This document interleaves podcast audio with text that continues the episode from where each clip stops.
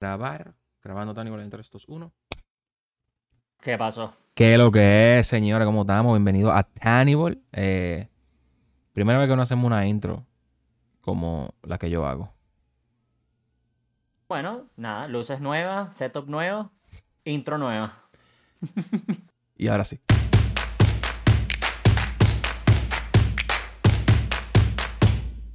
Un fondo totalmente diferente por tercera vez en este, en este podcast. Este podcast. Eh, esperemos que esta sea la vencida. Eh, pero nada. Que lo que señores, muchos cambios están pasando. Como pueden ver, nada más estamos nosotros dos.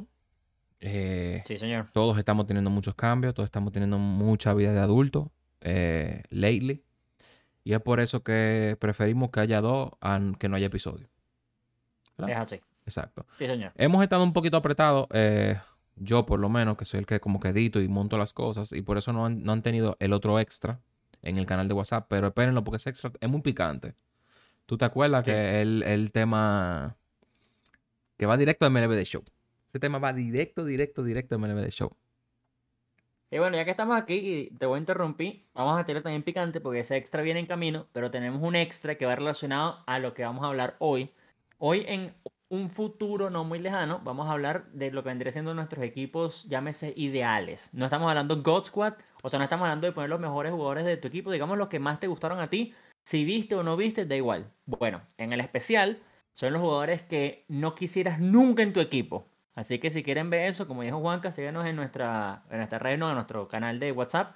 Ahí estábamos montando todo previamente antes que salga público. Es así la cosa, ¿no? No me equivoqué. Yes, yes sir. Entonces, más adelante, tal vez no muy lejos, tenemos ese especial picantoso de jugadores que no quieres en tu equipo. Y no les voy a decir lo demás, porque para eso van a tener que meterse en WhatsApp y verlo ustedes. Exacto, porque recuérdense que si tú estás en el canal de WhatsApp, que lo estamos poniendo periódicamente en los stories, ustedes van a tener los episodios. Ustedes van a tener los episodios un día antes que todo el mundo. Y aparte de eso, van a tener la posibilidad de ver cosas nuevas, como dijo Pedro, contenido spicy. Vamos a enfocarnos en contenido como que más spicy por ahí. Y, y nada, sabe cosas en el momento y todo ese tipo de cosas. Y nada, Pedro, ¿qué es lo que con... ¿Qué es lo que? ¿Qué es lo que con la, red, con la serie mundial? Cónchale, la serie mundial. A ver, nosotros lo dijimos en el capítulo anterior. Creo que los tres, porque en ese también está G1, estamos de acuerdo que ganar el que ganara, íbamos a estar felices. Estamos hablando de la, la, o sea, la primera serie mundial de Texas que fue campeón, y estamos hablando de la historia Cenicienta, que eran los, los, los Diamondbacks, los de Arizona. Que, o sea, yo creo que cualquiera, a un fanático de béisbol, yo creo que cualquiera era como, venga vieja, o sea, Ganó es lo que me gusta, ganó el béisbol. Pero para mí ganó el béisbol previo a, a la Serie Mundial, porque por lo menos yo decía, yo era los pocos tal vez que decía, y de verdad no es porque la de los Dodgers, que yo no quería Houston ahí. A ver, si Houston ganaba, yo iba a estar... A ver, yo, yo no voy a decir feliz, pero también hubiese estado como impactado por la dinastía bestial de Houston, que se están armando de todo lo que han hecho en años. Y Filadelfia por el hecho de, bien, la revancha del año pasado. Entonces, de los dos lados, yo también creo que de ese lado también, no de los lados, de ese lado también gana el béisbol, pero este para mí ganó más y ganó previo, antes de que realmente hubiera un campeón, por, por lo que dije. Pues, o sea, primer campeonato de Texas siempre es cool, así sea, así no le vayas a Texas. Yo creo que si le vas a Houston, para decir el otro equipo de Texas, coño, algo de felicidad te tiene que dar. Tal vez no te dé nada porque es como tu rival, no sé, pero yo siento que es cool, es feliz, pues, es felicidad. Y lo de Arizona fue muy bestial. Y Arizona también. O sea, Arizona para mí tuvo demasiada garra, loco. O sea, es una vaina que el, par- el partido 4, ¿no? Fue que ellos empezaron perdiendo 11 a 0, una vaina así. Y era como Eh, 11 a 0 en el tercer inning. Yo dije, mierda, loco, aquí sí se jodieron. O sea, es que ya moralmente. Y el partido creo que terminó 11 a 7. Y dije, no, marico. O sea, nunca se rindieron. Por más de que por lo menos perdieron ese, nunca se rindieron. Ellos siempre estuvieron como, mira, vamos a todo por el todo. Y bueno, efectivamente perdieron. Fue una serie mundial, bueno, también hay que decirlo, es la serie mundial menos vista en los últimos 20 años, creo. Pero yo este tipo de cosas como series mundiales y, y views y ese comentario, yo siempre lo asocio más con reales fans de béisbol o, fans falsos de béisbol. Y te voy a dar un ejemplo. Yo no veo nunca fútbol americano. Yo nunca veo tampoco básquet. Pero si sé que en un día X está en una final, yo lo pongo. Porque es la final. Entonces yo siento que también en el béisbol funciona así. Y ¿quién va a ver realmente un Texas Diamondbacks si no eres realmente fanático de béisbol? ¿Me explico? Sí, O sea, no, yo creo que si no eres realmente fanático de béisbol, no conoces a nadie sí. de esos equipos. O sea, no hay ningún, no hay ni, no hay nadie mercadiable realmente en esos equipos. Porque, Nope. a ver, llámese la estrella para mí, yo creo que estamos en de acuerdo aquí. El, o el más, la estrella slash, el más veterano del equipo de Arizona, que tal Marte. Cero mercadeable. Sí. O sea, es una vaina que es cero mercadeable. Y del otro lado, el que fue más mercadeable, que tampoco para mí es la figura, pero sin embargo, fue Adolis García. Y sin embargo, que, eh, Corey Seager no es mercadeable. No. Y Max eso. Scherzer, para decir un, un, un ícono, un futuro salón de la fama, ni siquiera. O sea, es que estamos hablando de que no había nadie. En cambio, en Houston, tienes al Tuve, por ejemplo. Tienes a. Verlander.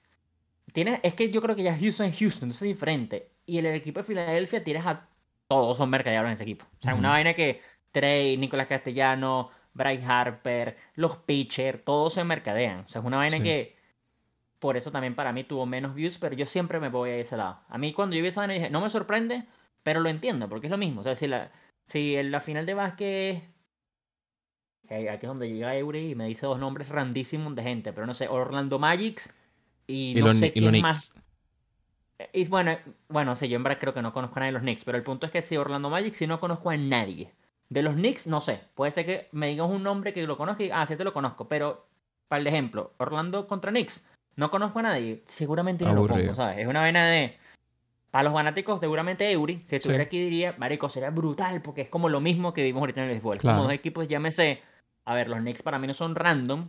Tampoco quiero insultar a la gente de los Orlando Magics, pero para mí son un poco más random.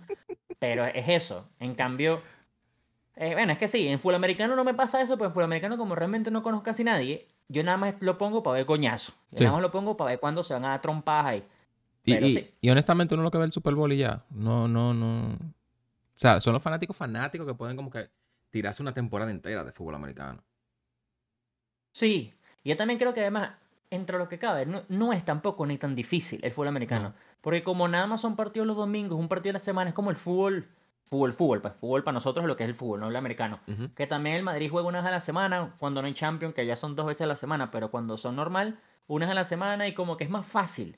En cambio, ya también el béisbol son partidos casi diarios y el básquet también es partidos casi diarios. Entonces, para mí es un poco más complicado. Tienes que estar. Tienes que de verdad ser fanático para comerte toda esa serie. En cambio, el fútbol americano es como. Ok, domingo de fútbol. pues. Tampoco como. Hay unos hechos que se pone a un nivel agresivo, pero a un nivel normal. Vamos a ver fútbol. Lo pones ahí, Sí. estás haciendo una comida o lo que sea. Una jalita. Hay mucha gente barbecue. por lo menos, exacto, una barbecue, eso es lo que decía yo. Y, y borro, lo tienes de fondo y me lo vacilo, pues. Sí. Me lo vacilo. Chile. pero-. Pero bueno, la serie mundial, la menos vista, y ahorita entrando un poquito de MLB Show. Seguimos tarde, Juanca. Yo sé que el capítulo especial no ha salido, entonces no vamos a, a divagar mucho en esto, pero. ¿Qué opinas? O sea, es que yo no entiendo. ¿Cómo? Es que yo no quiero volver lo mismo.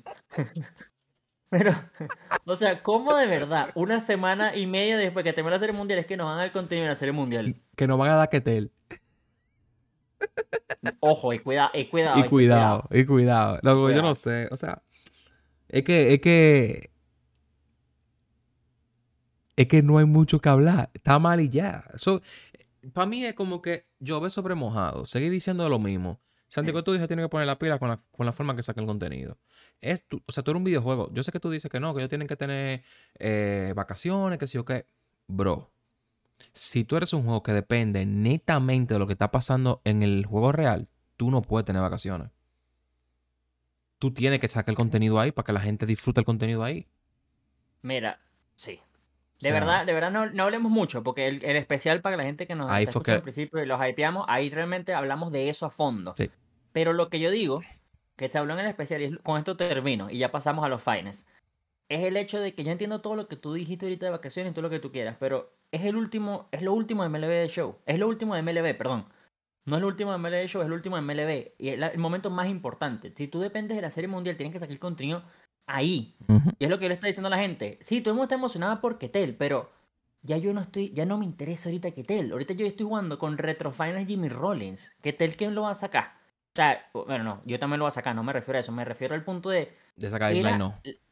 Y yo, una persona me dijo esto, Pedro, pero si lo sacaban el miércoles de la semana pasada, creo que fue cuando terminó la serie mundial, eh, set 4.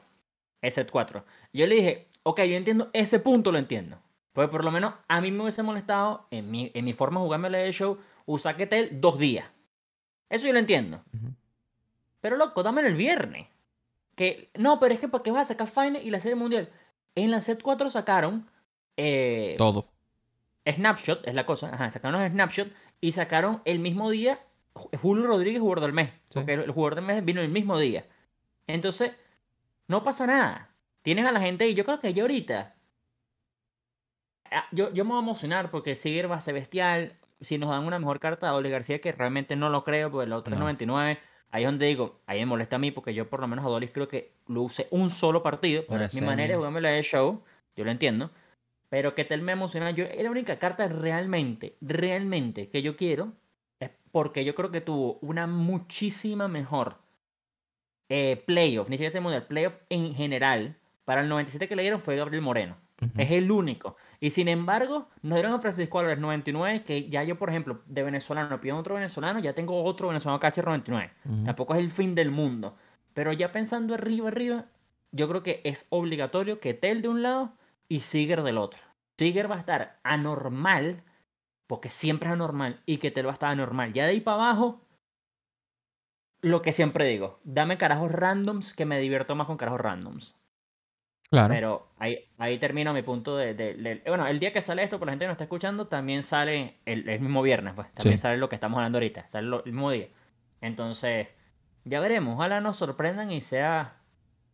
Sea, sea cool, marico. Eh, eh, porque es eso, a eso voy. Y con eso sí termino. Si por lo menos el programa está bien y las cartas son cool, ahí sí te digo, bueno, está bien, pues. No me importa, espero una semana y media más. Pero si las cartas son mediocres y son así como. ¿Para qué coño? Ahí sí te digo, no, me pongo como el de, el de, el de, el de Tricor 3, como, ¿para qué coño sacas esto ahorita? Si ya nos dieron a los fines un poco de retrofines rotísimo, nos dieron un poco de cartas impresionantes. Es que ya pasó, es que literalmente ya pasó. La fiebre de la serie, la serie, mundial, de por si no tuvo tanta fiebre. Sí. Y a eso quítale que ya pasó una semana, ya. Eso es contenido viejo. O sea, literalmente es contenido viejo. A nadie le importa eso. Bueno. Volviendo ahorita a lo nuevo, pues. Fines. Juanca, ¿Tienes algún finest ya? Todavía no. Sí. Porque sé que has jugado poco. Tengo a Volpi 97. sí, en verdad que como estoy con la mudanza y todo ese tipo de cosas, en verdad no tengo, no he tenido tiempo de agarrar el control. Eh, por el momento estoy jugando en televisión.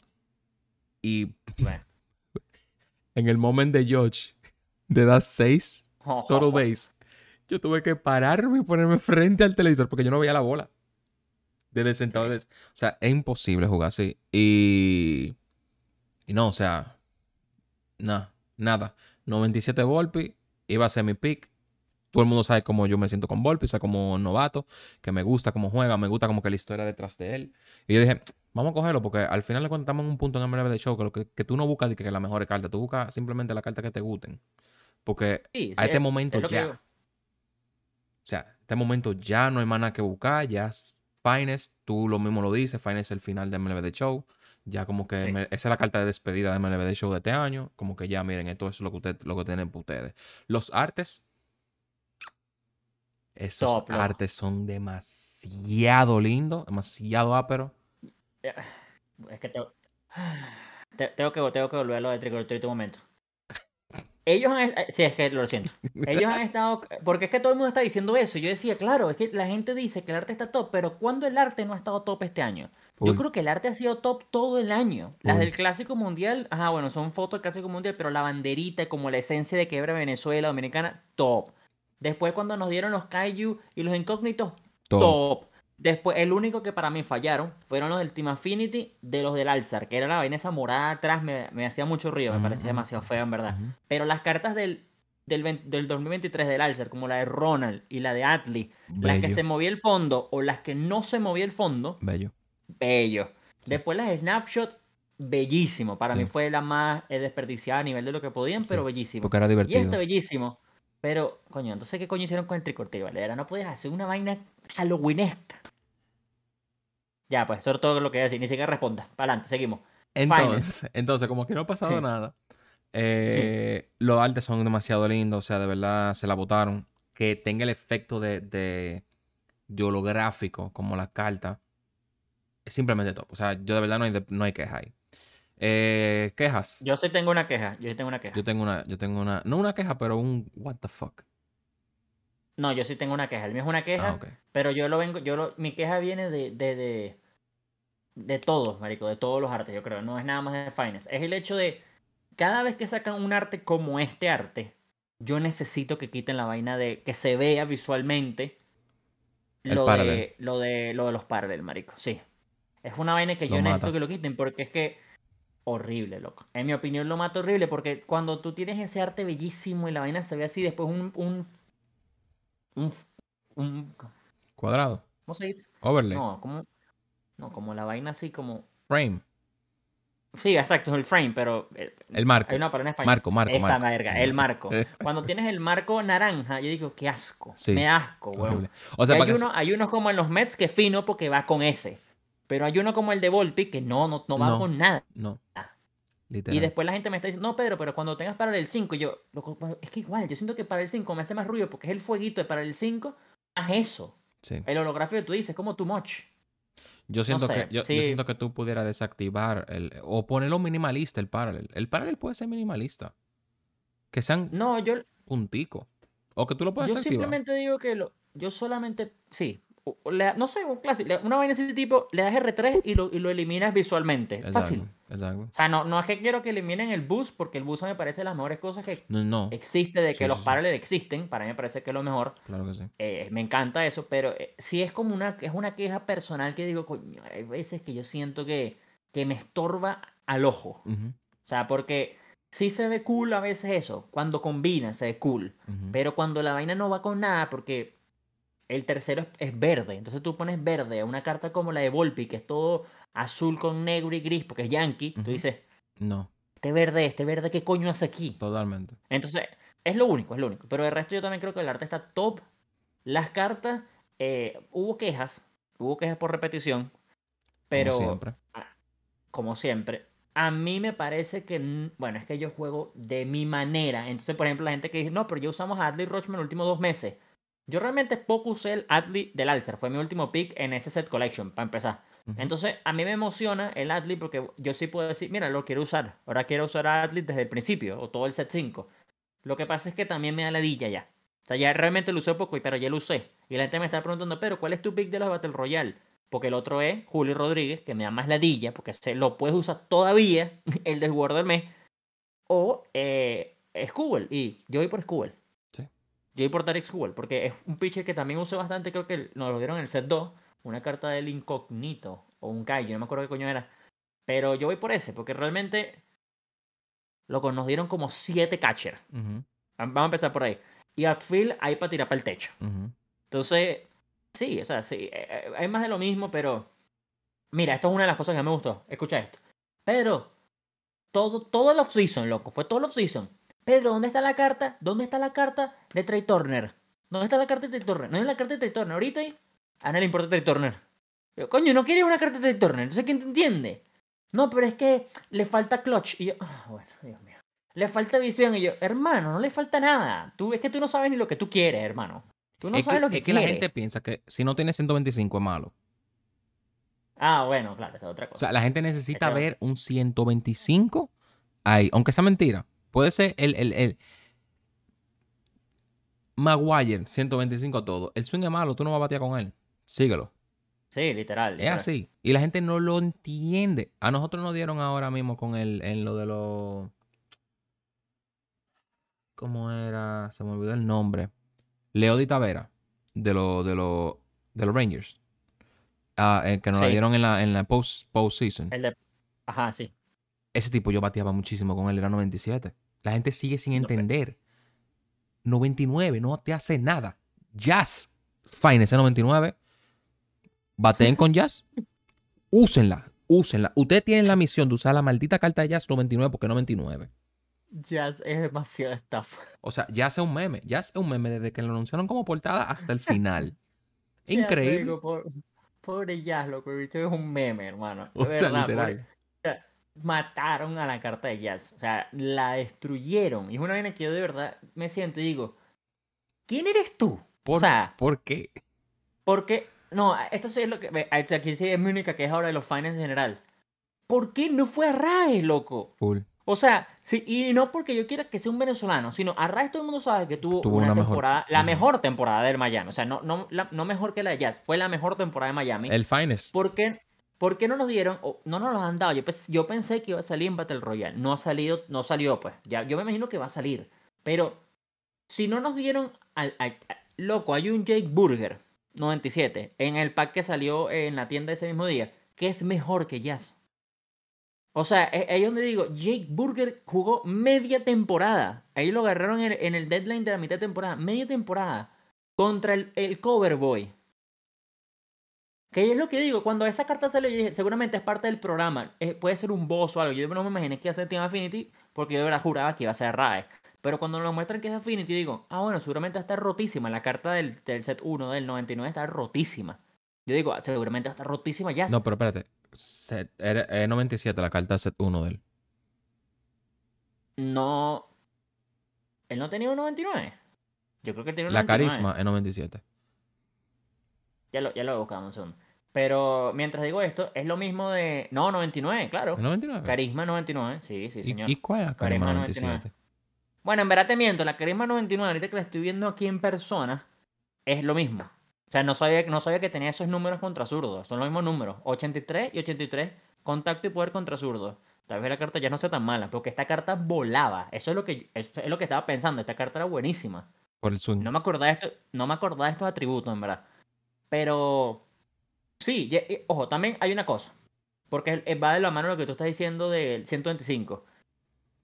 Si ustedes juegan en alza, señores, Toda la todas las cartas son increíbles. Lo único que importa cuando tú juegues en Alzar es el swing si te gusta o no. Fin de la conversación. O sea, yo entiendo que para mí el límite mínimo de poder es 80 mínimo. Si tú tienes una carta que tiene de poder 70 para abajo, o bueno, 79 para abajo, yo sí creo que es más inservible. Porque de verdad hace muchos perfect outs porque no tiene suficiente poder para meter un ron o extra base. Es una vaina que está codificada en el juego, pero de hace muchísimos años. Eso no es nueva, me la he hecho 23. Pero si tú tienes poder por arriba de 80, simple, arriba de 80, y tienes buen swing, es fácil, la, o sea, la comparación es fácil. Tú puedes tener a Jazz Chisholm, por ejemplo, que lo estábamos ahorita matando, y tiene 80 contra zurdos, pero tiene tremendo swing, y tú puedes meterle un zurdo zurdo a Randy Johnson un ron, porque tiene muchísimo mejor swing que 125 todo Mark Maguire. O sea, Mark Maguire tiene un swing espantoso, y no hay manera que tú metas un ron con ese loco. Entonces, eso es en AESA. Ya cuando tú juegas en Hall of Fame, Ahí que es donde yo normalmente yo juego, ahí cambia, pero poco. Porque el tema Hall of Fame, para mí, el único atributo que es más influyente en Hall of Fame es realmente en los primeros dos, que es contacto. Que es lo, de- lo que determina qué tan grande es el PCI. Sí. Es lo único. Entonces, si tú tienes una carta, por ejemplo, como Luis Aparicio, que tiene 125, 125 de contacto y tiene 80 de poder, todo el mundo lo puso el inservible. A ver, yo también lo puse en el top 10 de los peores con dolor, porque yo sé que hay cartas que salieron ese, en el, retrofinals que son muy superiores. Llámese, por ejemplo, Jimmy Rollins, llámese, por ejemplo, no me gusta mucho, pero hasta el propio Paul Molitor. Eh, bueno, Yasmani no te lo cuento, yo estaba nombrando como las mismas posiciones. Ah, ok, ok, ok. Pero, pero Yasmani es para mí el mejor, en verdad. Pero fuera de ello, si esa carta sale solamente así y la gente, o sea, él, tiene, él normalmente tiene buen swing, entonces esa carta no es tan inservible como la gente piensa. Ahora sí, si tú lo comparas con otros que tienen 125 todo, tú podrías pensar que es más inservible, pero si el swing de ese 125 es inservible, estamos en la misma conversación. Y ya cuando pasas a Legend, ya yo sí creo que no es un tema de carta, es un tema de player. Siempre lo he dicho, los que juegan Legend constante, loco, esos carajos batean con quien sea, hermano. Esos batean con quien sea. Es una vaina que tú le puedes poner mejores cartas, es verdad, pero yo conozco muchos en Legend que agarran sus cartas a, a nivel de los swings que tienen, que es lo que digo de Alcer, y loco, no los toca a nadie. Pero sí. Las cartas son todas muy top. Retro Finance, realmente, en mi opinión, eh, me sorprendió muchísimo. Yo, de verdad, no pensé que. A ver, yo sabía que las cartas iban a ser 99. Y eso lo sabía. Yo lo que no sabía era el nivel que, que iban a tener esas cartas. Porque es que yo, de verdad, pensé, ah, bueno, Retro Finance son 99, pero seguramente no están tan rotas. Coño. Eh, cuidado, que hay varias Retro Finance que son muy superiores a los Finance de este año contando voces y contando los de Team Affinity. Ujú. Es una vaina que digo, bueno, te lo pongo fácil. Yasmani para mí es mejor que William Contreras, que es un set collection. O sea, es una vaina que. No, pero William correrá más. Sí, bueno, sí, corre como el triple porque Yasman es lento, pero Yasman es su cheater, William no. O sea, como que tiene sus pros y contras y el otro no. El otro tiene sus pros y contras también. O sea, los dos filtran de diamante, los dos tienen super power, pero los dos tienen tremendo swing, pero uno es lentísimo, pero el otro es, lentísimo, es su cheater. Pero mira, ejemplo, en el caso mío, que yo soy un jugador de co yo usé a Yasmani el año entero en co Ah, bueno, claro. O sea, yo usé la oro. Y con la oro yo me lo gocé. ¿Cómo tú crees que yo me siento ahora con el Retro Finance? El Retro Finance puede ser lo que tú quieras. Pero ese, ese Yasmani va por encima de Adley. Porque ya yo usé a Adley. Como tú, como te explicaste. Yo usé a Adley ya. A mí, no me, a mí no me interesa usar a Adley. Yo prefiero, ok, no corre. Para mí los catchers no tienen que correr. Si tienen un buen power, sabes que es un swing que te va a dar un palo seguro. Eh, entonces, así como yo lo veo, yo, yo soy jugador de All-Star, a veces rozando Hall of Fame, so tampoco me, me, estreso. Entonces, sí, es una buena carta, no importa que corra o no. Yo tengo corredores ya que van a correr. Es lo que tiene que batear. Claro. Ah, exacto, eso es lo que digo yo. Y batea, y batea muy bien, loco. Batea muy bien. Sí, demasiado bueno ese swing, a mí me encanta. Ahora, por... porque estoy abriendo ahorita un pack y lo tengo también de frente. Coño, O'Neill Cruz en los packs ahora. Esas son las vainas que me molestan de Melody Show. Porque entonces es como demasiado out of touch. O sea, un O'Neill Cruz. Future Star. Future Stars. O sea, ¿no era mejor que nos dieras un Finest en un pack? Todo el mundo estuviera más emocionado. es súper random. Es súper random. O sea, no, porque, porque, por ejemplo, yo dije que a, mí me encanta que nos dieran a el del Chase que fuera Ray Jackson por el hecho de que no fuera cuña. Pero luego de que pasaron los días, yo dije, es súper random. Ok, te entiendo que eres el, el, el, MVP de la Serie Mundial y acaba de terminar la Serie Mundial. Puntos a favor ahí. Por lo menos no es tan random con el de Neil Cruz. Pero loco, eh, estamos en Final Retro Final. No era mucha diferencia que le hubiesen dado un Retro Final Ray Jackson. O sea, que por lo menos tuvieran la misma temática. Pero ese Neil Cruz, hermano, y es lo que digo, o sea, te sale random en packs. Porque eso es una cosa. Te sale random en packs. Parece que no es tan difícil, obviamente, como el del Chase Pack. Pero no podía ser Fines 99 Anthony Volpe. Yo creo que hubiese, mm, o sea, todo el mundo se hubiese vuelto loco. O sea, una vez que vuelves loco a la gente. No, no, no es tan difícil. Yo hubiese gastado mis stops en eso. Claro, marico. Y es que es lo que digo. tú me pones aquí a cualquier venezolano, José, Alvarado, y yo voy a comprar pack. Bueno, seguramente yo no compraría pack, yo compraría el jugador directo. Pero seguramente ese primer día, por contenido, hubiese comprado 100 packs. 100 packs. Que, 100 packs. exacto. Compro 100 packs y digo, ¿sabes qué? Tengo, exacto, tengo dos chase packs y tengo 100 chances de agarrar al venezolano que se leí y sacas contenido. Pero, yo tengo una pregunta. yo tengo una pregunta ahí con O'Neill Cruz. La carta que sale en O'Neill Cruz es cuando tú compras los paquetes de uno o porque tú tengas cualquier paquete de uno te sale O'Neill Cruz. Porque ellos dicen, compra un paquete y ten la posibilidad de que te salga un O'Neill Cruz. Sí, es como, tengo entendido, es que no me ha salido, pero estoy abriendo cualquier tipo de packs básicos. No Javen. Los básicos, te puede salir un Cruz de última carta como cualquier Diamond. Así como te puede salir Mookie Betts, por ejemplo, random. Te puede salir un Cruz. Es como un. Toma. Es eso, es como, es como, es como un.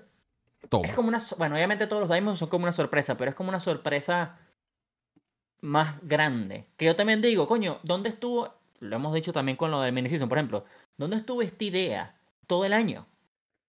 Jeff. Porque. Eh... sí, Jeff. Porque también, o sea, quitaron los Diamond, los Dynamic Duos, se acabaron finalmente. Que yo eso no Que para mí la más estúpida. Ahora tú me hubiese metido Finest Diamond Duo.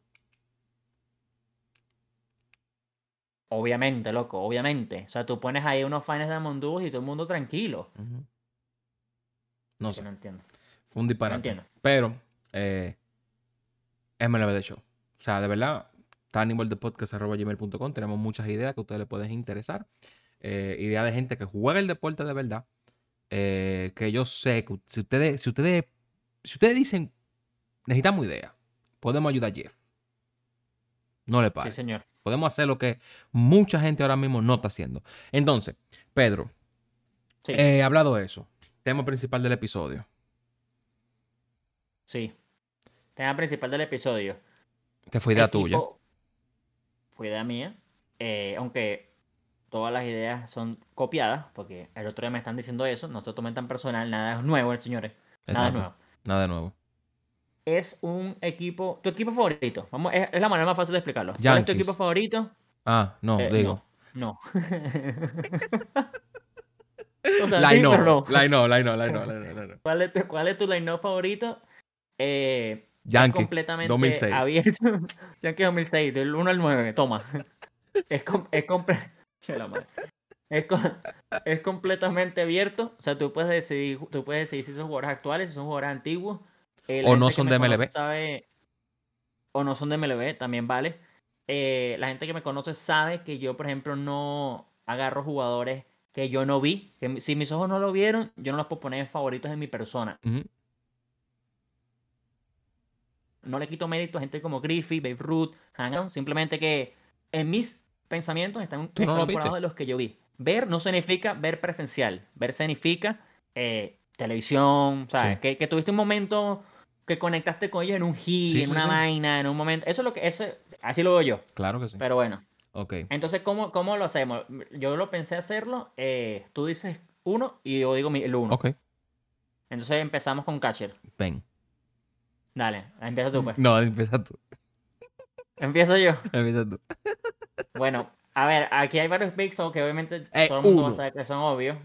No, no, no, es uno, es uno. Yo digo en general. Hay Ah, varios picks que van a ser relativamente obvios para mucha gente que me conoce. Pero mi catcher favorito, sin ningún tipo de duda, es Salvador Pérez. Totalmente. Salvador Pérez es mi catcher favorito. Luego lo vi en el clásico y como que se catapultó mucho más arriba. Sí. Eh, yo nunca, yo creo que nunca jugó en Venezuela, por lo menos yo nunca lo fui a ver en Venezuela. Eso creo que hubiese sido todavía mucho más arriba. Pero Salvador Pérez, lo que hizo Salvador Pérez,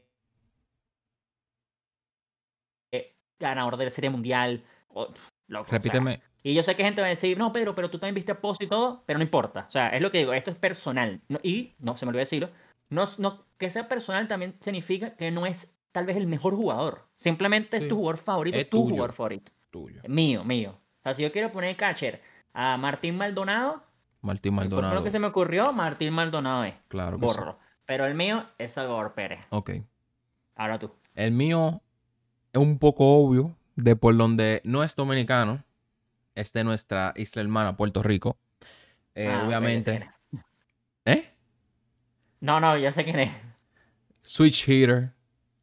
Tuvo en el equipo que me hizo creer en el béisbol. Uno de ellos. Y obviamente Jorge Posada. Eh, yo veía ese tiempo de los Yankees. Yo veía a Jorge Posada. Y sencillamente, loco.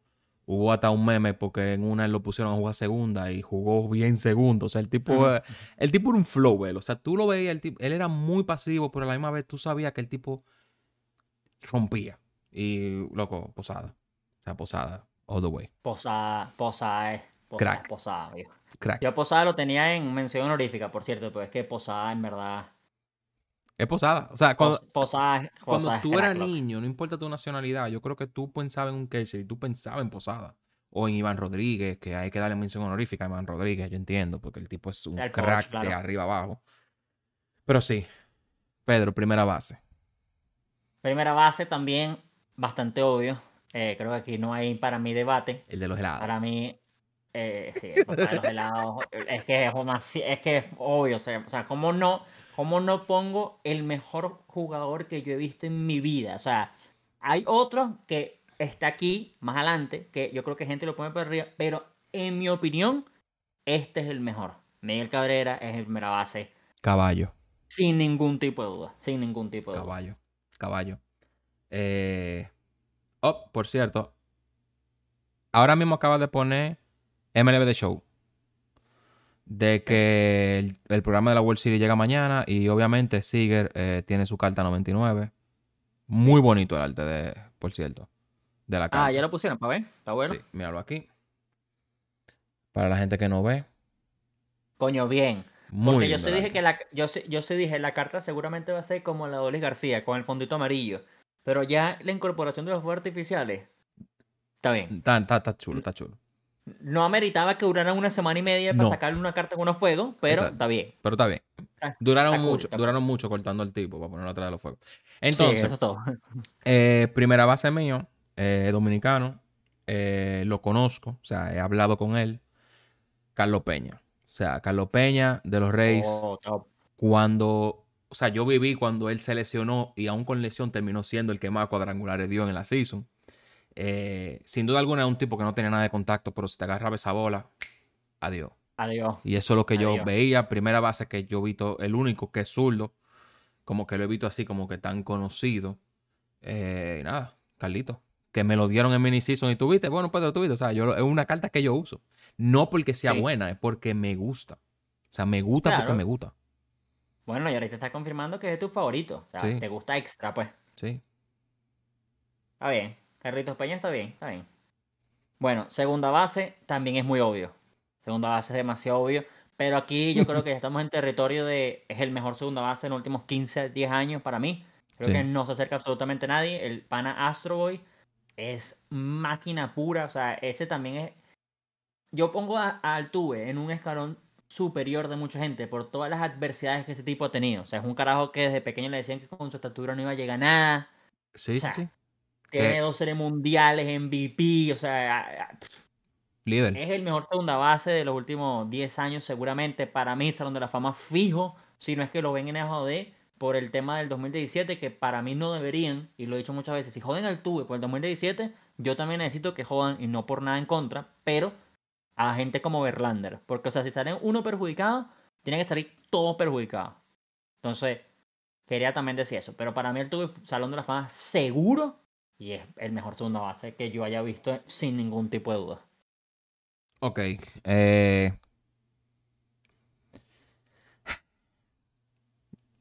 Segunda base, mío.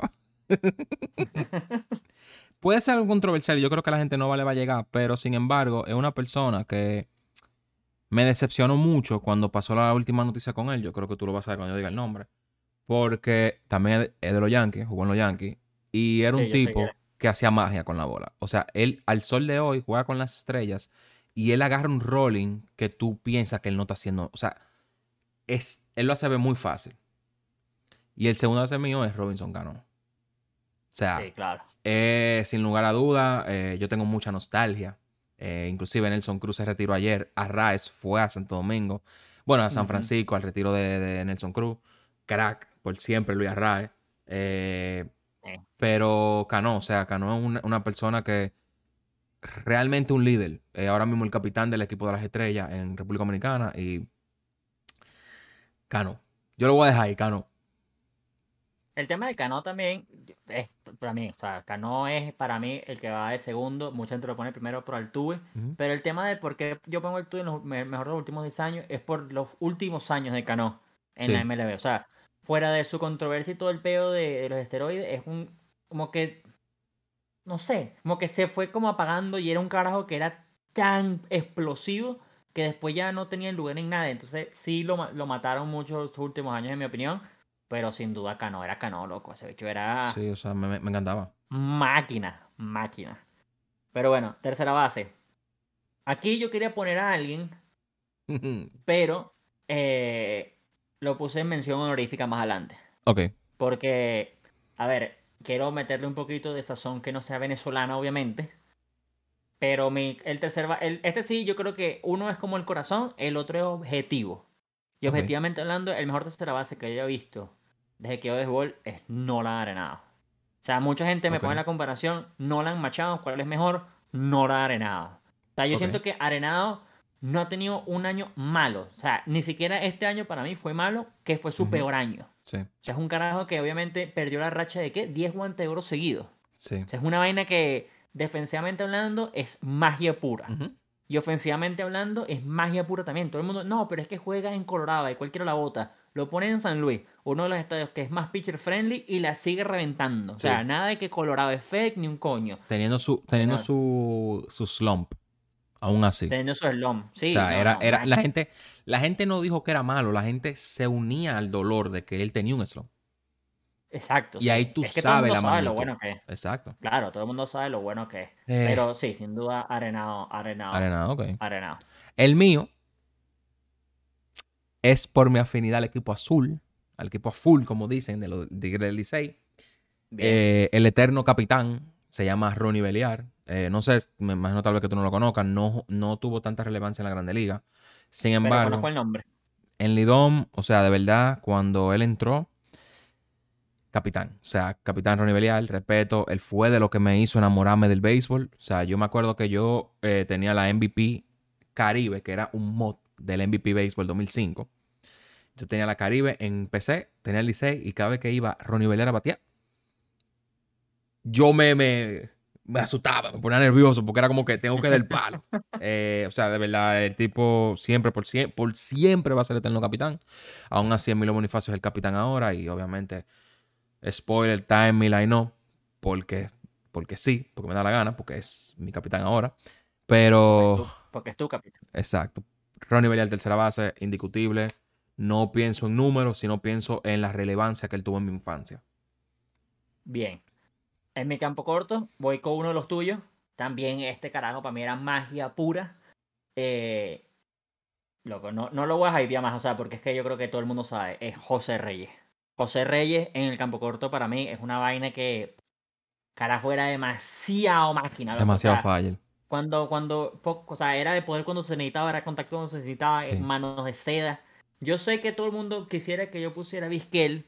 Para mí Pensé Vizquel que es ibas a poner a eternamente. Sí, o sea, pero es que Vizquel, ahí es donde vengo con mi controversia. Para mí Vizquel es eternamente superior, pero yo realmente Vizquel lo vi muy poco. Ok. O sea, yo Vizquel lo vi demasiado poco. No como otro que es el más obvio, que sí está aquí más adelante, pero Vizquel sí lo vi muy poco. O sea, yo tengo muy pocos recuerdos de Omar Vizquel. O sea, realmente.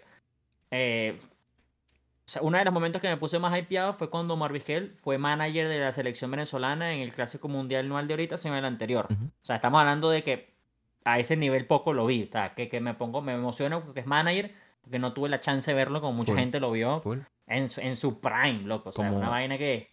Te pasó como a mí con Mike Piazza, que fue manager de Italia. Sí. Que yo, wow, Sí. Mike, Mike Piazza. Yo no vi a Mike Piazza. Yo no, no, no lo veía. Ok. Nice. Pero sí, ese es mi, mi campo corto, José Reyes. José Reyes. Bien. El mío es obvio. Es más, voy a dejar que tú lo digas. ¿Cuál es mi campo corto? Ah, claro. Campo sea, corto más sobrevalorado en los últimos 100 mil El años. mejor campo corto del mundo, como dice Pedro ahora mismo. nada más y nada menos loco. Derek. O sea, Derek on and off, para mí, no por número. Porque aunque le digan sobrevalorado, hay muchos números que están ahí, siendo objetivos. O que, que Sí, digan que, que hubieron guante de, de oro que no se lo ganó él, que se lo dieron a otro. Eso pasa. A Otani le quitaron uno. Cuando mucha gente pensaba que era para Otani, se lo dieron a otra gente. Eh, todos sabemos que hay media mafia en cuanto a los premios de, de MLB. O sea, eso indiscutible, no se puede negar. Eh, pero, sin embargo, Jeter fue parte con, junto con Beliar y, otros pilares que fueron los que me hicieron amar el béisbol. Y más a los Yankees. Porque no, claro. no, G1, yo no soy Yankee porque sí. Yo soy Yankee porque yo vi, yo vi el line-up bueno de, de principio de los 2000, eh, o sea, 2003, 2004, 2005. Pero sí, Esos eran los Yankees, loco. eran los Yankees. O sea, Sí, sí. eran los Yankees. sí. Ya No, no. bueno, en verdad yo creo que... to- Yo que soy uno, por ejemplo, de los que dice que Jeter es sobrevalorado, no se quita el mérito de que Jeter es seguramente top 3 de los mejores campos cortos en la historia. Es que yo, para, en mi conversación de sobrevalorado siempre va de lo mismo. O sea, yo siento que está sobrevalorado porque es que tú lo pones en otro equipo y no es Jeter ni de cerca. Pero Ujú. él estuvo en ese equipo, entonces también es muy arrecho opinar en algo que es ficticio, ¿me explico? Ujú. O sea, no es culpa de Jeter, ahí están los Yankees, eso es lo Claro. que quiero decir.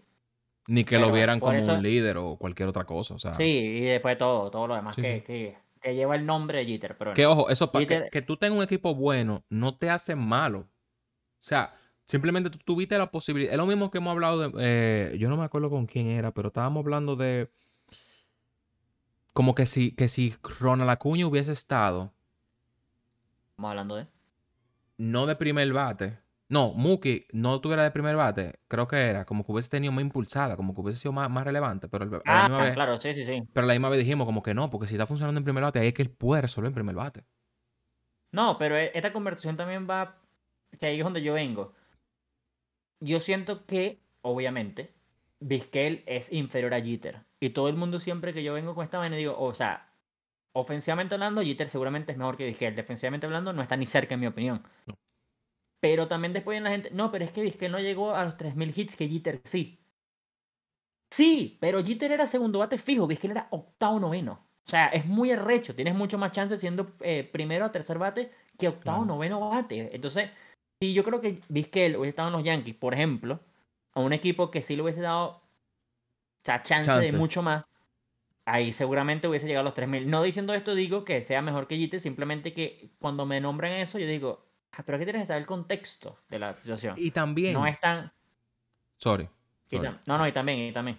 Y también, hermano, usted tiene que entender que si a Pedro le gusta Miguel Cabrera porque es venezolano, él no tiene que de- disculparse diciendo, yo sé que es por venezolano. Hermano, si para él Miguel Cabrera es el bueno, es el bueno. Si para mí el mejor segunda base es Robinson Cano y para ti el, el segunda base es, es José Altuve, está bien. Porque eso es lo lindo del béisbol, que tú puedes tener tu caballo. Tú lo puedes tener. Ahora, si tú, quieres, te- si tú quieres poner estadístico y aburrido, que tiene que ser con número obligado, que te voy a decir una cosa. Porque tú tengas mejores números no quiere decir que tú también seas mejor. Porque tal vez los números que dio otra persona, menos que tú, fueron lo- los que sí impactaron al equipo. Bueno, eso, eso está, esa, ese tipo de conversión también está, por ejemplo, de que ahora voy a, digamos, no es atacar, pero sí, digamos, darle un poquito de leña a los míos propios, de que el Tuve tiene más chance ahorita de ser el carajo con más honra en una, en una, en postemporada. Porque ahorita la postemporada es más larga, hermano. Obviamente tienes más chance. Antes Sí. eran que si cinco partidos y para tu casa. En ese momento Sin cuando era que si wildcard. Mickey Mantle y esa gente. O sea, eran muchísimo más, menos partidos. Ahorita hay una cantidad de partidos ridícula. Porque esa es otra. Si Houston hubiese llegado a Wildcard en vez de Texas, seguramente lo hubiese pasado este mismo año. Claro. O sea, porque hubiesen, en teoría hubiesen tenido tres partidos más que no tuvo. Claro de la misma conversación, si él hubiese llegado a la Serie Mundial, seguramente lo pasó este mismo año. Totalmente. Pero es lo que digo, o sea, gente me está preguntando, pero ¿tú crees que Altuve supere? Y digo, me sorprendería si no lo si hace. no lo hace. Porque estamos hablando de que el Tuve todavía tiene años de carrera en un equipo top, que todo el mundo lo pone de favorito todos los años. Si digamos que Texas ahorita se convierte en el favorito de esa división, por lo menos sabes que Houston va a estar de segundo, Sí. entonces comodín, seguramente, es muy difícil que no lo supere en un futuro realmente. Pero, bueno, un inciso ahí de que los números a veces engañan Sí, totalmente. a largo, a largo totalmente. plazo. Esa discusión Pero- estaba con, con Ronnie Beliari y Emilio Bonifacio. Es una discusión del patio de República Dominicana. Que dicen que Emilio Bonifacio es mejor por los números que tiene. Pero sin quitarle mérito a nadie, Ronnie Belial tuvo impacto en el equipo. Por más que tú quieras poner. Y tuvo números, pero tuvo impacto en el equipo. Y eso no le, no, no le puede, tú no le puedes quitar el mérito de quitarle ese impacto que tuvo en el equipo. Porque hasta ese impacto Ah. que tuvo puede ser que sea el- la gasolina que hizo que uno, o sea, que otra persona diera un hit en el momento oportuno. O sea, el año pasado pasó que Jorge Bonifacio, el hermano de Emilio Bonifacio, es un jugador que está pasando por Ah. un slump muy fuerte, o sea, muy, muy fuerte. Y en uno de los hits más importantes que le ha dado, antes de ir al box, él se pone a hablar con el, el, el, el recoge bate del Licey, el béisbol, eh, el béisbol boy. Sí, sí. Y el béisbol boy le dijo algo a él. Y Emilio- el Jorge fue y dio un hit. Y dio el hit bueno. Entonces todo el mundo se quedó como, ¿qué dijo el bad boy? ¿Qué hizo que él diera el hit? Pero porque Que el bad que boy hable más con el Bad Boy. Claro, pero el Bad Boy es un tipo que no un loquito que recoge bate ya, él, él está atento al juego. O sea, Ah, es, tan tal que, es, es tan tal que tres bo- está tres bolas, le dan la cuarta a, a Mel Roja Jr., eso pasó ahora, y Mel Roja pensaba que habían tres bolas, y el recoge bate, vete para primera, lárgate. Te tienes tus cuatro bolas ya. Porque a veces los jugadores están muy concentrados y se olvidan de los números, eso pasa. Entonces, nada, eso son un par de cositas que yo quería aclarar. Sí, claro. Eh, Pero bueno, ¿Left field o vamos con left field? field. Ok, Left left field. field. No, left field. Left, Left field, field. De tu zona de confort, de tu, de tu isla apreciada. Lo puse en left field porque había que meterlo, no sé dónde meterlo, pero left field jugó left field en un momento de su carrera, inicio, Albert Pujols. O sea, Wow. no hay chance. No hay chance que no sea Albert Pujols. el Wow. Es una vaina que... Sí, o sea... Ok. Es para mí, es, years. co- es- el que estaba diciendo que para mí va de segundo con Miguel Cabrera. Y ahí, ahí voy con lo que tú mismo estás diciendo. O sea, sí para mí, obviamente, sí para mí no. Obviamente para mí Pujols tiene mejores números, pero lo de Miguel Cabrera era una vaina... Voy a decir esto y le voy a meter un poquito más de sazón al capítulo especial. El primera base, que no voy a decir el nombre, que yo no lo quiero jamás en mi equipo porque lo detesto, va de la mano con Miguel Cabrera. Eso es todo lo que voy a decir. Mucha gente va a saber quién es y si no saben quién es van a tener que ver el, el episodio especial. Pero sí, Pujols es Millefield. Pujols es Millefield. Ok, ok, ok. Eh, el mío dominicano hizo pipí en, el Montro Verde de, Red Sox. eh, en, una, en un fly que aparó, le dio un hi-fi a uno. O sea, era un irreverente. Obviamente, Manny Ramírez tiene que estar ahí en esa lista para mí. Eh, influyente, muy influyente en República Dominicana. Cuando tú te vas a parar en el box de niño, tú decías era tres nombres, Sammy Sosa, Manny Ramírez, o quizá uno que otro más que tú tengas. Y, nada, o sea, Manny Ramírez, Manny Ramírez. Y eso es lo único que puedo decir. Portada del MVP Baseball 2005. Sí, señor. Sí, señor. Portada legendaria, por cierto. Sí. Bueno, pasando al centerfield. Yes. Centerfield. Aquí también como que tuvo la cosa rara. Porque no sabía si. O sea. Hay como varios que me gustaría, pero creo que tuve. Volví a, mi, a mis raíces de jugadores que vi. Y Ujú. jugadores que vi reventando centerfield. Es. Nada más y nada menos que Mike Trout, señores. O sea. O sea, no, no. Nada en contra ni nada. Ahorita hay una, hay una fan de personas que lo están llamando sobrevalorado. Yo no sé de dónde coño sale que eso, Mike Trout es sobrevalorado. Para mí Mike Trout está Oh, wow. es perfecto. O sea, es un carajo que. Sí, tal vez no, no tiene un anillo. Pero señores, que en Griffin Jr. no tiene un anillo y estamos diciendo a todo el mundo que es seguramente el mejor centerfield en la historia. O Por sea, eso no lo tener un anillo. Tener un anillo para mí no te, no te da ni te quita. O sea, No. es una vaina que hay El jugadores equipo. que tienen anillos que. Mira, volviendo al tema. Acuña tiene un anillo. No jugó la mitad de la temporada cuando lo, la ganó. De Grom tiene un anillo. Jugó creo que un solo mes. O sea, sí, a veces el anillo no. Un A ver, anillo es no importante, influye. Pero. no no influye. influye. No influye. Exacto. No influye. Pero sí, para mí Trauri tiene que. que es muy máquina. Lo de Ok. Trauri a veces es una vaina que. Y hay, hay jugadores que tú sabes. Que los carajos tienen un swing tan hermoso que parece que la botan sin darle con furia. Ese a veces es Mike Trout. Yo veo los swings de Mike Trout y a veces tú ves los bailes de Trout metiendo honrones y el carajo pareciera que le diera como sin gana. Y es un no, no doubter. Digo, es que máquina es Trout. Como, como Schwarber. Ese que- es que- otro, sí. que- otro que le da y como, Y ya. como que sí, sí, como que, bueno, honrón, pues, Eh, chao, eh, él, hace, él hace el swing y ah, se fue. Ok. La, pelota, la pelota se va sola, sí. ¿Tú sabes quién pasa con eso? Eh, O'Neal Cruz.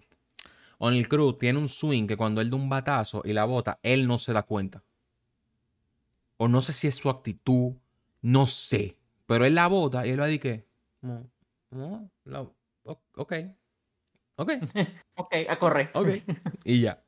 Eh, sí, de- totalmente de acuerdo con todo lo que tú dijiste. Trao es GOAT, pero yo quise en esta lista que fuera gente que yo sé que la gente no va a coger.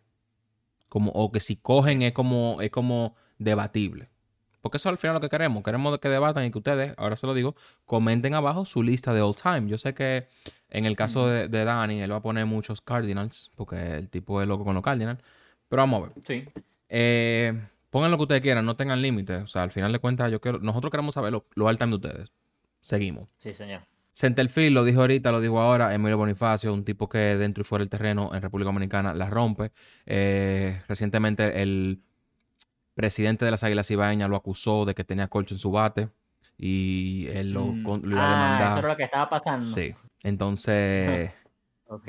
tirándole en el primer juego de Licey y Águila, el Licey fueron todos con bate negro. Porque él decía que el bate negro de Bonifacio tenía colcho. Todos fueron de negro con el bate negro. todos. Y le ganamos. Entonces, eh, Bonifacio, o sea, Bonifacio es. Llegó a 400 y en Lidón, lo cual es el octavo en hacerlo. Eh, Está a un triple de, de ganarle al más triplero dentro del Licey, que es Manny Mota. Y sí, loco, o sea, Bonifacio. Bonifacio, Bonifacio, Bonifacio for always. Yo era uno de los que decía, a Bonifacio lo debieron de llevar aunque sea, aunque sea hasta en el dogao, en el Clásico Mundial. Y eso tal vez hubiese cambiado la química. Si iban él y cuando viene a ver José Reyes, eh, que son dos tipos carismáticos de verdad, yo creo que eso hubiese podido, po- podido darle un poco más de sazón a ese dogao. Está bien. Está bien. Yo, yo sabía que ibas a poner Bonifacio. Ese era el único que yo estaba claro que te iba a poner. O sea, era, ese yo, yo estaba muy claro. Pero está bien, está bien. O sea, Bonifacio es un tremendo pick. Un tremendo pick. Y eso es un pick yo creo que muy personal, loco. Sí. O sea, Bonifacio. Y bueno, hablando de pick personales, mi refill, el, yo también creo que el más obvio, si la gente me conoce, Bob Abreu. Para Bob Abreu, para mí, es mi jugador favorito de, De los todos Yankees. los años, de todos los tiempos. Jugó en los Yankees, sí señor. También jugó en los Dodgers, super random. Sí. pero eh, Boy Abreu. Lo vi jugando en persona, este sí, por ejemplo, lo puedo decir que lo vi jugando en persona, como Vizquel. Este sí lo vi jugando en persona, lo vi jugando en persona con los Leones de Caracas, o sea, no lo vi jugando en la MLE, lo vi jugando con los Leones de Caracas, y fue una temporada que fue su última, y me acuerdo que cada vez que iba al turno, era como, eh, marico, eres el mejor, te amo, no me importa si te vas de 0-5, no me interesa, eres el mejor del planeta. Bo Abreu. No tengo más nada que decir. Para mí, debería ser el Salón de la Fama. Los números están. Hay gente que tiene peor números y está en el la Fama. Discusión para otro día. Pero es Bo Abreu. Es Bo Abreu. Bo Abreu mi refil. Lo mismo que pasó con Miguel Cabrera en el último juego. O sea, yo estaba parado en mi sala y era como que loco, no importa lo que tú hagas. Ya, tú, tú, tú, tú, tú hiciste. No te queda demostrar, Claro. te queda jugarte el último juego y vivítelo. Que lo metieron en Era- primera y hizo eh, el out de, de- en primera. O sea, su último. Eso fue hermoso. Eso pasó también con Nelson Cruz ayer. Que ayer él creo que dio una base por bola. Fue el único partido de todas las que lo que él tuvo que él no dio un hit. O sea, él jugó cinco partidos ahora y en todo dio hit, menos en el último que fue en su casa. Pero sin embargo, todo el Eh, mundo estaba feliz. Lo de Nelson Cruz, si lo entiendo bien, es que Nelson Cruz estaba jugando un partido contra cada uno de los rivales de la liga. Sí. Eso era lo que era. Y ya no se retiró. Y se retiró.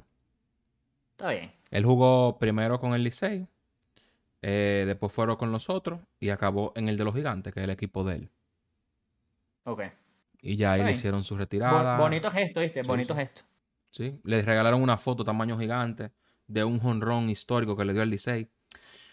Pero sí, o sea, Pero, pero se Pero sí. Nelson. pues. pero sí.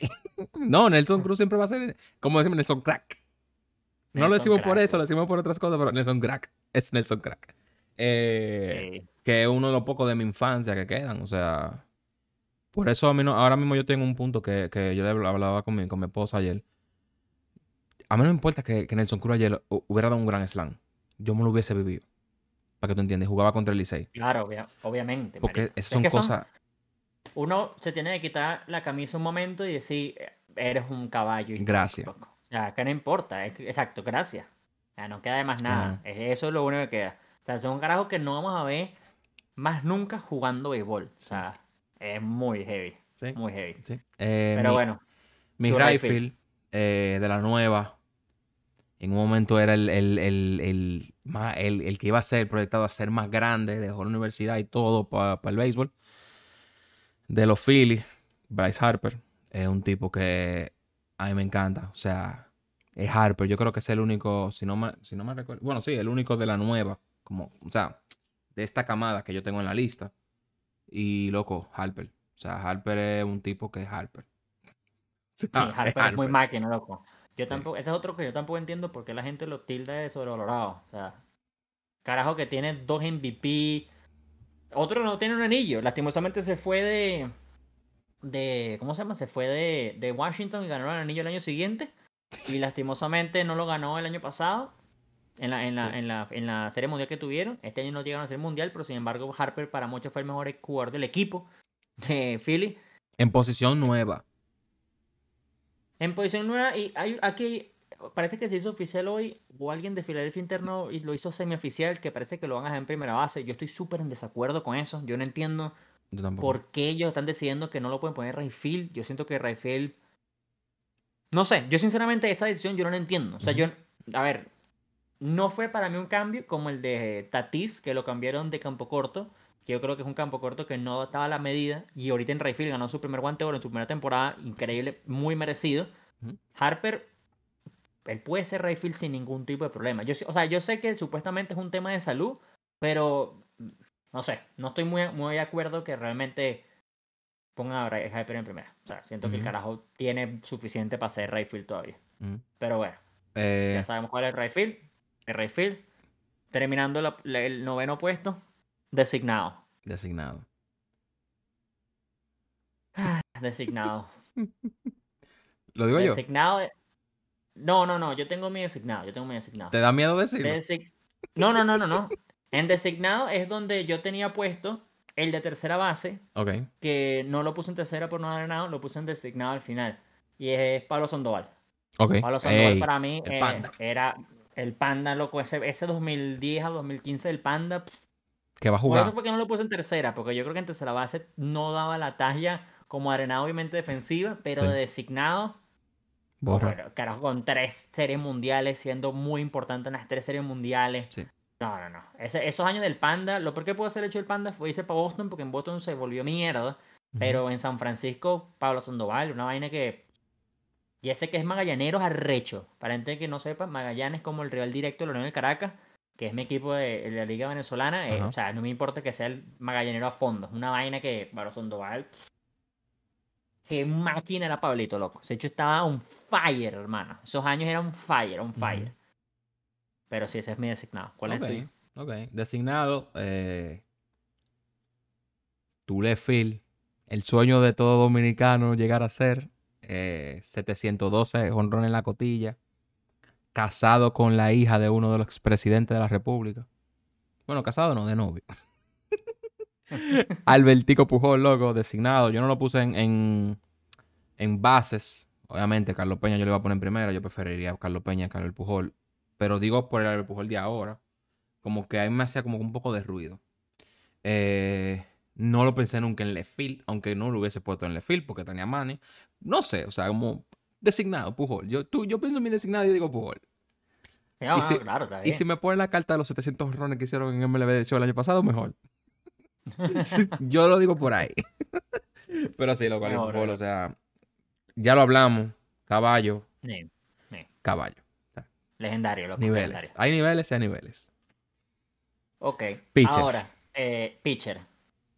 En pitcher, eh, esto me- la gente que me conoce sabe que para mí era el que iba a ser el mejor pitcher zurdo en toda la MLB. Lastimosamente las lesiones lo mataron, pero estaba encaminado a ser el mejor zurdo en la MLB, Joan Santana. O sea, Joan Santana el gocho, una vaina que no era nadie más dominante que Santana. Eh, mucha gente dice que por su segundo no, eh, no-hitter el carajo forzó mucho brazo y fue lo que hizo que se le jodiera de por vida. Tal vez ojalá no lo hubiese hecho, pero Cosa que Ahí pasa. está, pues. Cosas que pasan. Jodió, hizo su no-hitter para joderse el brazo lastimosamente. Y gracias a eso, realmente, porque de ahí viene mucho el hecho ahora de que los pitchers no lo dejan lanzar tanto. Viene por cosas como la de Joan Santana. Creo que Joan Santana terminó con 120 lanzamientos. Una vaina así que ahorita es No. impensable. O sea, un carajo ahorita que llegue a 100 es impensable. Una vaina que. Hay, hay, hay manager como el de, el de Reyes que los empieza a quitar como a los 80. Una vaina que. ok, se cuidan más, pues, yo entiendo, pero bueno, antes el béisbol tenía, tenía eso, pues, pero si Joan Santana para mí, el gocho, pitcher favorito, sin ningún tipo de duda. Favorito. El mío es uno del que todo subestimaban. Eh, debutó con los Montreal Expos. Eh, le decían wow. Claro. Terminó en Boston. O sea, no terminó, pero fue a Boston y después lo terminó, creo que fue en los Phillies. Eh, obviamente, Hall of Fame el dominicano, Pedro, Pe- Pedro Martínez. Yo sí, Pedro Peña. Sí, claro.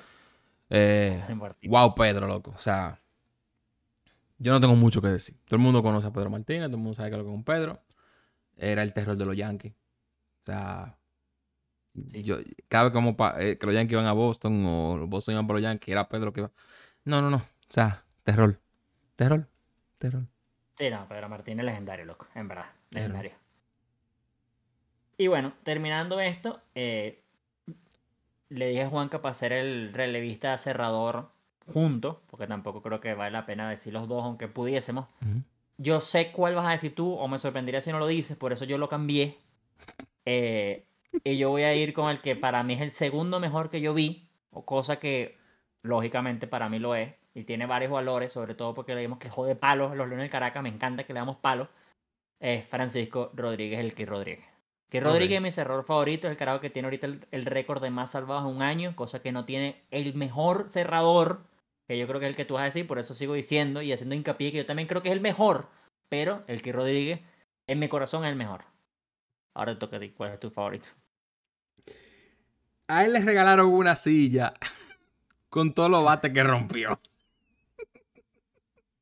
La cojan loco. Votación unánime al Salón de la Fama. Yanquista, panameño, Mariano Rivera, loco. Mariano Rivera, eh, crack. O sea, lo mismo que hemos dicho de todos los jugadores que creo que hemos dicho, bueno, de lo que eran obvios, no hay mucho que decir. O sea, Mariano No. fue Mariano, el hecho de que, te, de que tú seas unánime en Hall of Fame lo demuestra. O sea, lo que... Eso fue una vaina que es, es uno de esos momentos que estamos hablando. No importa que tú le vayas a Boston para decir el rival directo, tú te levantas de tu silla y aplaudes, Y aplaudes. Es una vaina que yo lo vi yo dije, wow, hermano, Ujú. qué, qué máquina. Eso fue un un cerrador, no un relevista, cerrador. Ujú. Ese fue un cerrador que yo también vi en persona. Mi único partido que yo he ido de los Yankees, el Yankee Stadium fue en el 2012, creo que fue 2013, que me- si no mal recuerdo era su último año en Yankee, o antes que se retiraron en Yankee. El último año antes de su retiro. Y, y yo lo vi, marico, hay cosas después de él que a mí me encantan todavía más, porque por ejemplo todo el mundo sabe que Enter Sandman pone la canción de Metallica, Ujú. pone mi banda favorita. Entonces cuando yo la escuché en Yankee dije, mierda, marico, yo estaba con mi hermana y le decía, Oriana, tú no tienes idea, este es como el mejor con el Lo mejor mejor. de música Ajá. unido. Y dije, no, muy recho. Tú, escuchas eso, tú escuchas esa música. Y ahorita yo, bueno, Metallica es mi banda favorita, yo las escucho y digo, ¿cómo no piensas en Mario Rivera cuando escucho esta canción? Es imposible. O sea, es una vaina que ya la vaina sobrepasó un plano astral brutal. O sea, Sí, ya, sí, ya sí. O sea, es muy arre- es muy arrecho. Mariano. Rivera es demasiado O máquina, sea, verdad. Una vaina que... es increíble. O sea, era increíble. además o que- sea, Y, y después hay vainas todavía más increíbles que yo creo que todo el mundo lo sabe, pero si no lo saben lo decimos también aquí. Carajo dominó todos los años de su vida con un solo lanzamiento. Y tú lo escuchas a los mejores hablando. Estamos hablando de Big Papi, Miguel, Pujol, los mejores bateadores hablando. Y él dice, papi, yo no sé, ese cúter era una vaina brujería, era brujería. Ese cúter eh, no, no tiene sentido físicamente hablando. Y tú dices, Literal. tú lo escuchas a los mejores y tú dices, qué recho, marico. sí. O sea, Porque- que, que, que, y, y, y, y que heavy que es latino. O sea, no, no es. Sí, también. que es latino. O sea, el hecho de que sea latino yo creo que es el logro para todito. O sea, no tiene que ser de Venezuela, no tiene que ser dominicano, no tiene que ser Puerto Rico. Es latino. O sea, nosotros... Sí, bueno, pero nosotros- también eso, ¿Mm? eso me es curioso porque también él viene de un país donde realmente creo que estamos en, en acuerdo que no es potencia de No es béisbol. potencia de béisbol. O sea, yo me acuerdo que yo hasta muy grande, o sea, estamos hablando tal vez 15 años por ahí, yo no sabía que Manuel Rivera no era- yo pensé que Manuel Rivera era dominicano. O sea, yo siempre Ok. pensé que él era dominicano, era una vaina que yo siempre lo, lo asocié. Cabe acotar que el Pedro a los 15 años no era tan beisbolero como este. Yo antes Sí. era mucho más futbolista, entonces yo veía béisbol, digamos, muy casual. Casual. Entonces yo, o sea, muchos dominicanos en, en Yankee, Yankees y Nueva York van muy de la mano con Dominicana y todo el tema que todo el mundo sabe. Yo siempre asumí que era eh, de ahí. Yo creo que no conocía ningún beisbolista en su momento que era panameño. Ujú. Es más, creo que realmente el único que conozco, si no me equivoco, es Rod Carew. Después de ahí para adelante creo que no te podría nombrar A dos. que más ninguno realmente. O sea, no, y además, yo, yo te voy a ser Totalmente. honesto, yo creo que no, no sé más de ahí de Panamá. Y este carajo de Panamá se convirtió en el mejor del mundo, pues. Literal. O sea, era, era increíble. O sea, yo me acuerdo cuando yo estaba viendo eh, el retiro de él, que fueron Andy Pettit y Derek Jeter que salieron a, a sacarlo. Y él lloró y de todo. Y fue como que, loco, son momentos del béisbol. Son Sí, momentos sí, del béisbol. sí. Y sí, loco, o sea, Mariano Rivera all the, all the way. eh, yo creo que si hubiesen habido mejor, eh, nombres más conocidos que tuvieran en el show, hubiésemos hecho un capítulo eh, jugando. Seguramente sí. Pero sin duda alguna, en verdad, loco, los dos liners son sólidos. Son muy sólidos. Sí, claro, claro, claro. Eh, y nada, de verdad, señores, comenten qué es lo que, que, que si están de acuerdo. Si no están de acuerdo, hablen en los comentarios. lleva, antes de irnos, también yo tenía un espacio aquí, antes de Lo honorífico. que era los honoríficos. Sí, Yo no he terminado. Yo no me- Honorífico. Yo no me está diciendo que comenten. No, bueno, no, pero por ser, para que no se vayan. Sí, sí, sí. No se va. No, no te vayas. No te vayas todavía. Pero en honorífico, eh, esto sí era algo completamente. Bueno, obviamente ha sido abierto, pero es abierto en la selección. Tú puedes decir honorífico cuanto, cuanto tú quieras. Sí, Yo por lo menos tengo solamente cuatro honoríficos. No sé cuándo tienes tú, cinco. da igual. O sea, cinco. Cinco y cuatro, pues. Eh, yo sí voy a decir los honoríficos una vez los míos directos y después tú dices los tuyos. Porque no hay uno y uno, o sea, no hay una base ni nada de por medio. Pero, ¿tú vas a explicar algo o tú simplemente vas a decir los nombres? No, yo podría explicarlo un poco, pero no, no tanto como. O sea, que fluya. Ok, Que dale fluya. allá, dale allá. ¿Cómo está, Aníbal? Eh, sin duda, honorífico para mí primero, Acuña.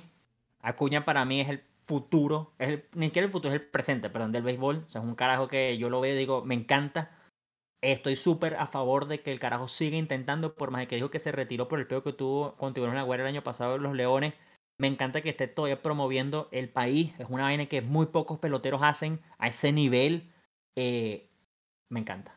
Segundo, mi pitcher favorito que no es venezolano, todo el mundo sabe, Clayton Kershaw. Es una vaina que para mí no se acerca a nadie. El carajo es demasiado bestial. Lástima que en los playoffs, eh, como dice Eliezer, ¿cómo es que se le Pero, bronea. Pero el carajo es muy máquina, loco, es muy arrecho.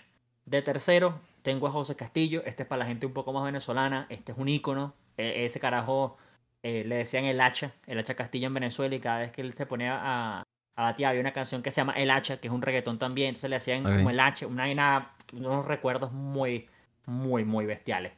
Y de último, este también es muy venezolano. Es, bueno, no- es muy venezolano el pick, pero él no es venezolano. Él creo que es americano, pero también fue uno de esos años donde yo empecé a ver béisbol. Que ese carajo era siempre el MVP del coño de los del Caracas, que no era venezolano. Y decía, este, este gringo importado no puede ser mejor que nosotros, pero no me interesaba. Josh Kroger. Esto sí ya es, es algo muy deep cut, Sí. pero ese carajo, loco, cuando le decían la pesadilla. E- Ese es el apodo que le tenía en Venezuela. Y cada vez que ponía Josh Kroger, ponían una vaina, una canción. Era una.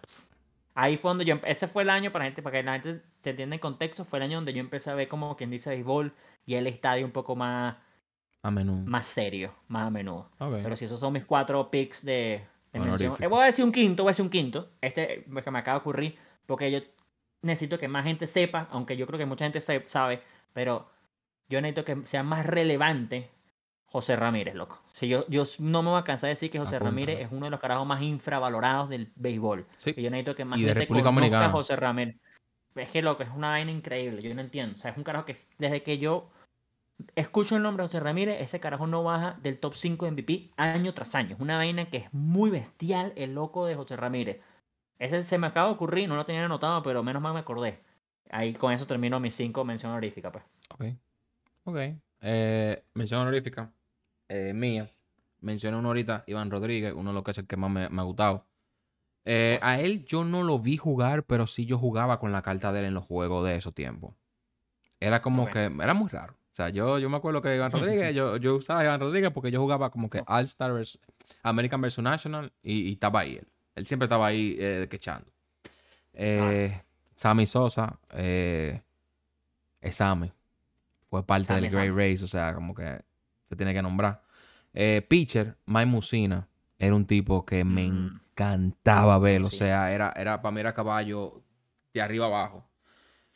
Eh, de la nueva Acuña, yo sabía que tú lo ibas a mencionar, por eso como que no voy a redundar mucho, es Acuña. 40-70, arte god, godsísimo, gratis para todo el mundo. Yo creo mundo. que W de parte de San Diego. Sí, señor. Eh, otro, David Ortiz. Es David Ortiz. Sí, Es David Ortiz. Big Papi. Es Big Papi. Tiene el nombre de... Hay un puente en Massachusetts, en Boston, que tiene el nombre de él. So, ya ustedes pueden ver. Y Sí, este, que yo sé que es muy amado por muchos, pero no se nombra, es Hideki Matsui. Hideki, loco, Sí, crack, crack, crack. yo de verdad necesito que en algún momento llegue esa carta de él a MLB The Show, porque yo sé que es una carta que lo, lo- se va a disfrutar. Porque a menos que le pongan un soy malo, porque así es San Diego Studio, pero yo espero que no. Eh, pero es una carta que yo sé que, que va a estar va a estar pile divertida, igual que la de Chiro. O sea, son, son cartas que, que se están esperando. Y justo cuando nombraste Chiro, estaba pensando en decir, y señores, yo sé que habrá gente que se nos quedó por fuera. Sí, y uno claro. de esos era Ichiro, que yo también decía, a mí se me quedó por fuera Ichiro, que yo también lo vi jugando, y ese carajo era intratable, Ujú. loco. Ese, ese yo creo que, bueno, en, en conversaciones de gente que le gustan los números, está en top 3 mejores centerfield en la historia. Es una vaina que no... pff, Ichiro Suzuki, además que la gente se lo olvida, pero Ichiro Suzuki su primer año de béisbol, si no me equivoco, fue a los 28 años. Fue una Ah, vaina tardísimo. O sea, él bárbaro. llegó tardísimo a la MLB por el tema de los japoneses Sí. y todo el tema que hasta cierta edad tienen que jugar ya. O sea, él llegó tardísimo los números que hizo son de, son de MLB Show. O Loquísimo. sea, los números que hizo son una vaina de videojuego. Sí, ese, ese, tie- ese tiene que estar en- ese tiene que ser nombrado sin duda, sin duda. Y por último, aunque yo nombré uno, estos son tres. Que cuando comenzaron a debutar, o sea, cuando debutaron en Lidón, en la en República Dominicana, le decían los tres menores. O los tres temores. Que eran Emilio Bonifacio, cuando debutó, Anderson Hernández y Erika Ibarra. Esos tres Erika Ibar. eran, eran intratables en, en, en el Licey en esos tiempos, 2007, 2008. Y me acuerdo que, la, que ellos jugaban era Emilio Bonifacio, último bate, Erika Ibar primero y Anderson segundo. Entonces era, Ok. ah, desde atrás ya comenzaba el line-up a encendido otra vez. O sea, que eso fue la... Yo me acuerdo que conscientemente, yo me acuerdo que esa fue la primera vez que yo vi que el noveno bate no era el malo, era el bueno. O era como que Tenía el el que, el que reactivaba. Exacto. Entonces, esa mención sí yo la quería decir porque, o sea, era un grupo que, que sí, loco, eso fueron de lo que yo vi. O sea, Está bien. no sé. Sí. No hay respuestas erróneas, simplemente hay gustos de cada quien. Sí. Y bueno, recuérdense que el capítulo especial es los que no quisieras tener en tu equipo. Sí, señor. Ya por X o Y razón, eh, son los que no quisieras tener en tu equipo. Ese es el especial. Síganos en WhatsApp, en el canal de WhatsApp que tenemos. Lo voy a poner el link. ese... Voy a poner el link en la descripción, lo voy a comenzar a poner, tengo que ponerlo. Excúsennos, ¿verdad? Porque hemos estado un poco movidos. Pero sí, Sí, el señor. punto es, el punto es que ustedes tengan contenido heavy, fresco, cosas como que no se estén viendo mucho y que nos gusten a nosotros hacer, obviamente, porque si no nos gusta a nosotros, no lo vamos a hacer. Empezando por ahí. Eh, pero nada, señores, eh, síganos en nuestras redes sociales, TV, Pedrox, Rayita Bajo 94 y más. Y más, ¿verdad? Sí, y más. Y más. El, No, G- pero el GG no está. Más. Más. No, o sea, y Sí, más. el más. Exacto. Y coma más. Exacto. Y, y coma más. O sea, que tú comes más. No. Ok. Exacto. Chistes malos. Eh, sigan también a los muchachos de Erigons y G1 Baseball 1, 2, 3, 4, 5. Y nada, está el podcast. Eh, nos vemos en la próxima, Pedro. Sí, señor.